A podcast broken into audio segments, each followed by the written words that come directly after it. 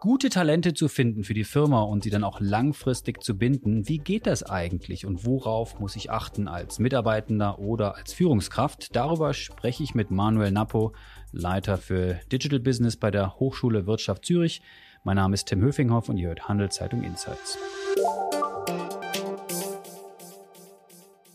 Hallo Manuel. Hallo Tim.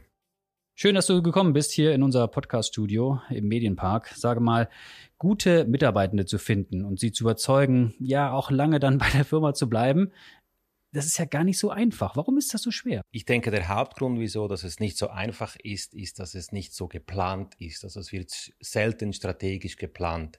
Man setzt sich selten strategisch oder früh genug auseinander damit und versucht dann mit Ad-Hoc-Aktionen äh, den Talentpool aufzupimpen. Okay, wenn wir uns mal in die Perspektive eines Unternehmens begeben oder in die Rolle von Führungskräften.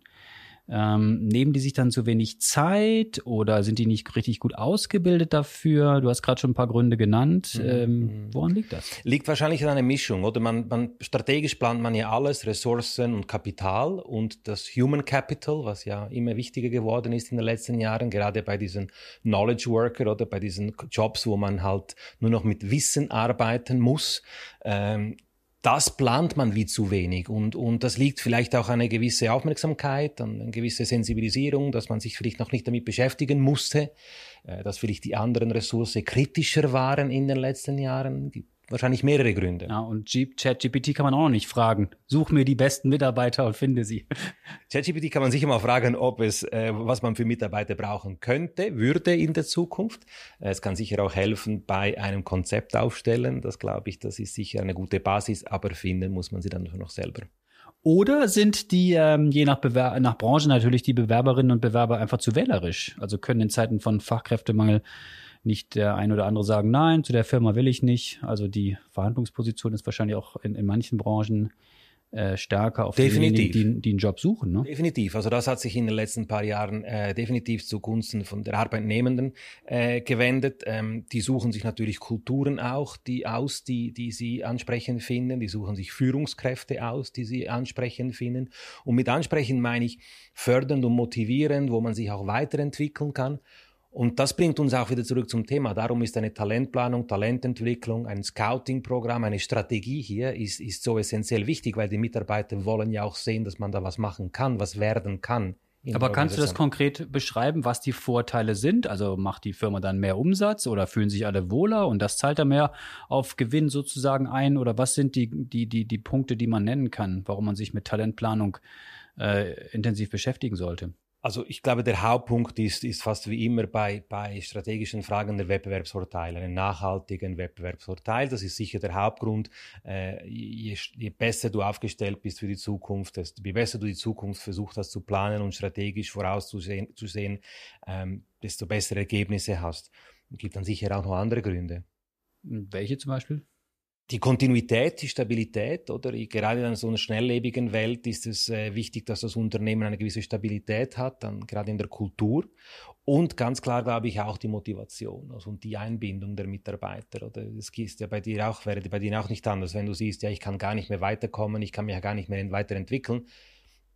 Das, das wird sehr wahrscheinlich jemand, ein Talent ist, wir sprechen ja hier auch von Talente, äh, nicht mehr nicht genügen. Diese Folge wird von Schroders Schweiz präsentiert. Schroders ist einer der ersten Vermögensverwalter, der in seinen Portfolios auch Naturrisiken berücksichtigt. Was der Schutz unserer Natur mit Geldanlage zu tun hat, erfahren Sie auf schroders.ch.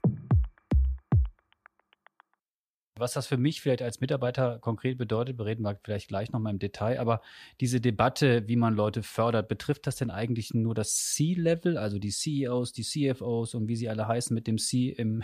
auf der Visitenkarte oder geht das querbeet bis äh, vom Kader runter bis in jede äh, Hierarchiestufe des Unternehmens? Und, und das ist ja genau die richtige Frage, die du hier gerade gestellt hast, weil im besten Fall ist die Erfahrung, haben die Organisationen eine Strategie für den C-Level, einen Nachfolgeplan, eine Nachfolgeregelung für den C-Level im Best Case. Das macht dann der Verwaltungsrat, oder? Normalerweise, genau. Mhm. Aber wir sprechen hier gar nicht davon. Wir sprechen hier, lass uns irgendwie das anders aufrollen. Du überlegst dir, in fünf, wie sieht meine Firma in fünf Jahren aus? Welches Geschäftsmodell habe ich in fünf Jahren? Was brauche ich dann? Was möchte ich dann haben für Menschen, die mir diese Firmen fünf Jahre zum Laufen bringen und zum Erfolg bringen?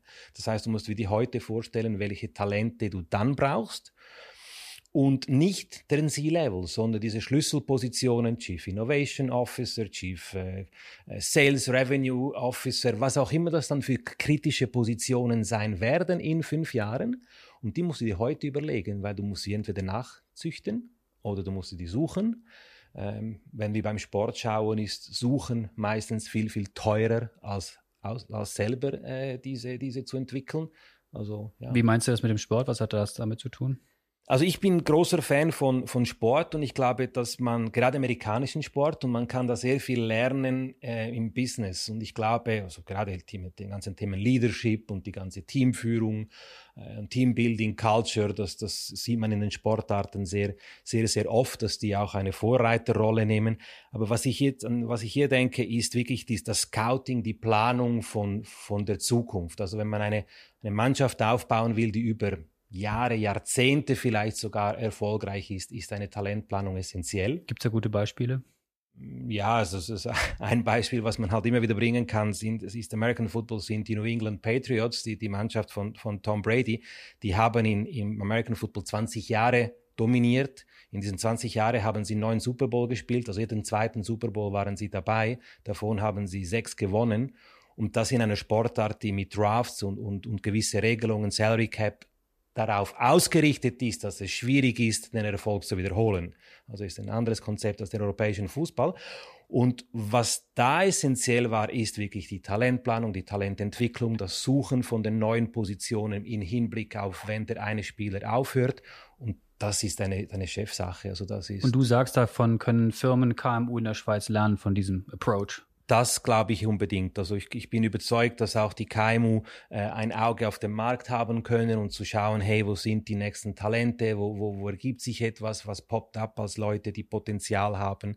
Dann, was auch die KMUs auch machen können, sie können diese Leute entwickeln. Aber wie macht man das konkret? Also ähm, wenn wir das jetzt hören, äh, dass große Sportvereine, ähm, die sehr viel Geld natürlich im Rücken haben, da wahrscheinlich auch ganze Heerscharen von Beraterinnen und Beratern engagieren. Mhm. Äh, ich habe jetzt vielleicht ein KMU mit, sage ich jetzt mal, 10, 20 Mitarbeitenden. Ich habe keine Zeit jetzt noch äh, ein Talent, äh, Head of Talent einzustellen, der mir die Leute sucht. Du wirst wahrscheinlich dir diese Zeit nehmen müssen, wenn du in fünf Jahren noch ansprechend sein möchtest für, ähm, für, für Talente. Ähm, ich glaube, man muss es auch nicht mehr ganz hochkochen. Also das klar kannst du die Luxusvariante haben, die dann die Großkonzerne oder die Großvereine haben. Aber ich denke, jede, jede Organisation kann sich schon auf der, auf der Geschäftsleitung oder auf der VR-Ebene damit beschäftigen mit diesen Fragen. Und vielleicht ist der erste Plan einen einfachen Plan, wo man einfach sagt, hey, wir schauen, dass die Mitarbeiter, die wir haben, dass wir sie entwickeln können.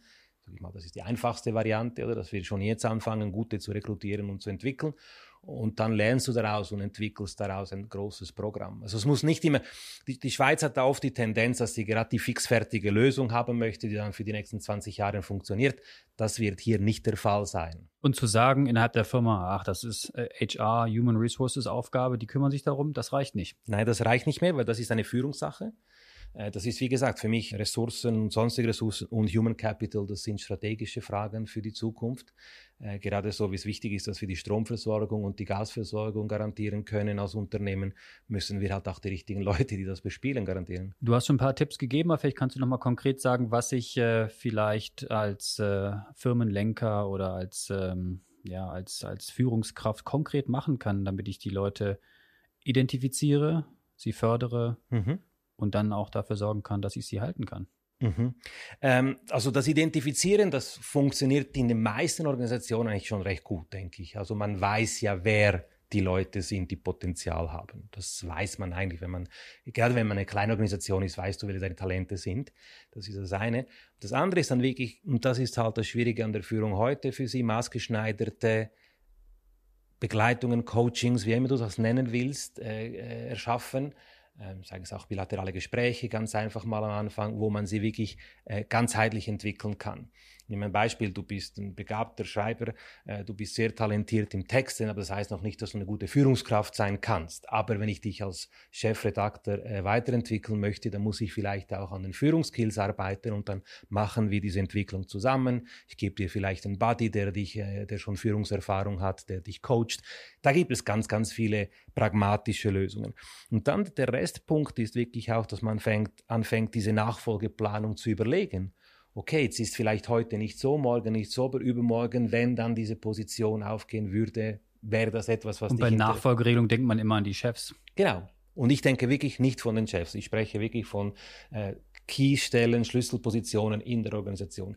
Weil ganz wichtig ist, diese Schlüsselpositionen ähm, wir haben, es hat sich gezeigt, dass diese Schlüsselpositionen fast wichtiger sind für die Motivation der Mitarbeiter. Weil das sind dann die Leute, die, die, die, die Role Models. Mit Chefs denen, kommen und gehen, aber an der Basis muss es stimmen, sozusagen. Ja, das sind da wieder der verlängerte Arm von den Chefs, oder? Ja. Das sind dann die, die, die du direkten Kontakt hast. Der CEO in einer 200er Organisation, den siehst du nicht so viel, aber deinen direkten Entwicklungschef als Entwicklungsteammitglied, den siehst du natürlich viel Aber mehr. welchen Incentive haben denn, ich sage jetzt mal, Kadermitarbeiter oder Führungskräfte oder andere Mitarbeiter innerhalb einer Firma, sich genau um diese Punkte zu kümmern. Also als Eigentümer mhm. einer Firma kann ich vielleicht argumentieren, ja, ich muss mich darum kümmern, dass meine Firma auch in fünf Jahren auch gut aufgestellt ist.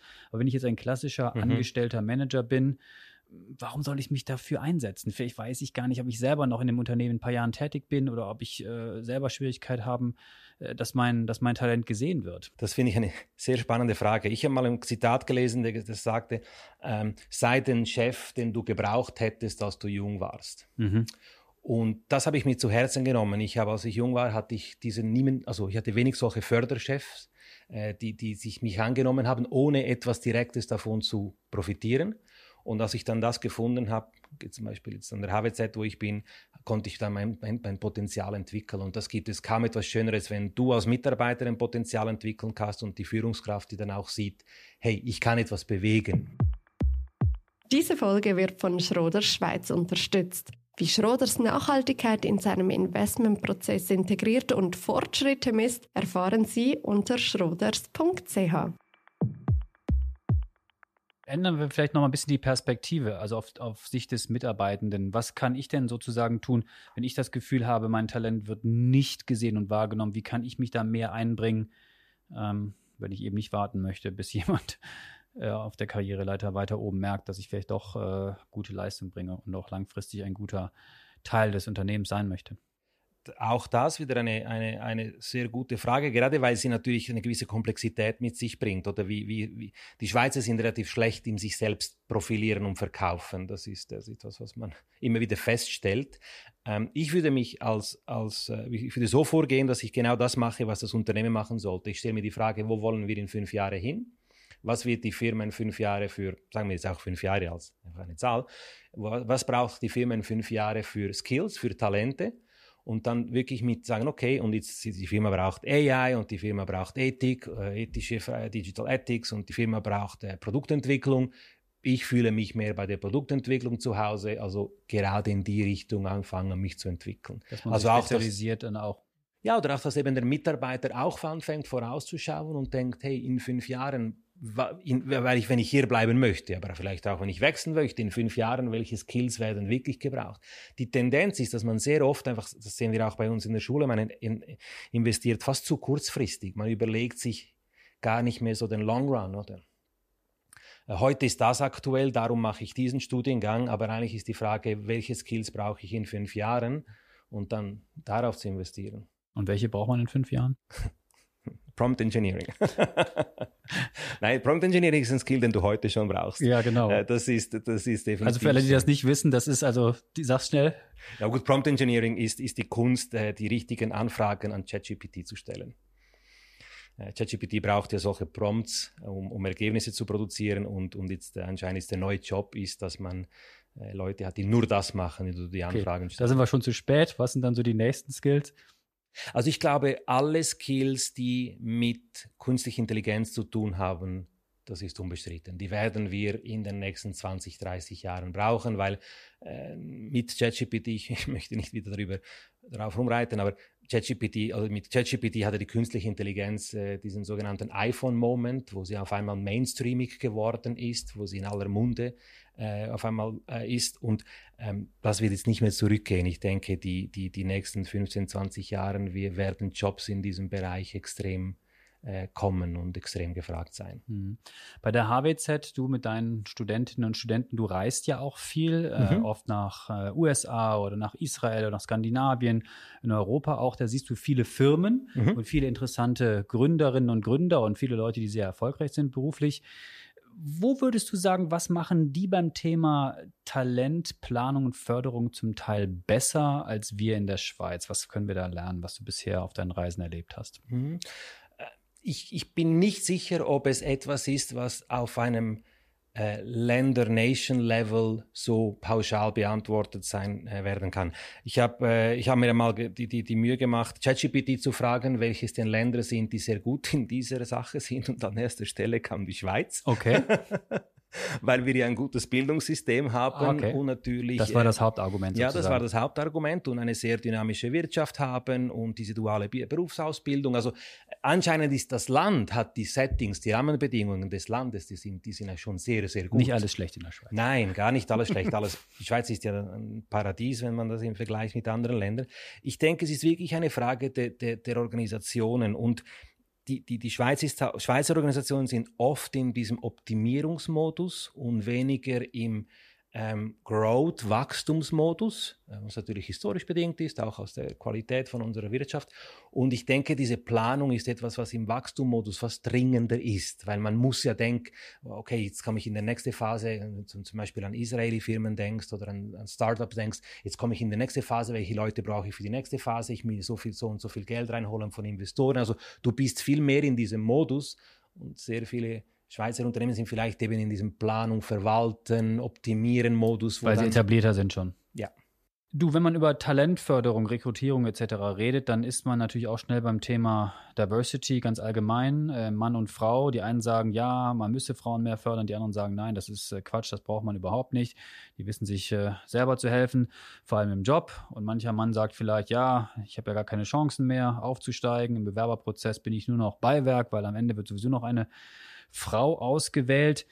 Wie gilt es denn, diese Aspekte zu ähm, reflektieren beim Thema Talentförderung? Für mich ist es wirklich, spielt es keine Rolle, spielt der Gender immer, mehr, immer weniger eine Rolle. Äh, ich glaube, die, die, die Herausforderungen, die Schweizer Unternehmen insbesondere äh, erwarten, sind so groß. Wir brauchen einfach die bestmöglichen Talente. Und, und ich denke, es ist wichtig, dass man, wenn man diese Talente sucht und die Programme sucht und die Programme aufbaut, dass man das die beste mögliche Kombination äh, hat an Talenten, Gender hin oder her. Also das ist, äh, das ist, glaube ich, irrelevant. Klar, im Moment ist die Phase da, wo es einen Überschuss gibt an, an, an Opportunitäten, sehr wahrscheinlich für, für Frauen, aber das, äh, darum geht es, glaube ich, in diesen Diskussionen nicht.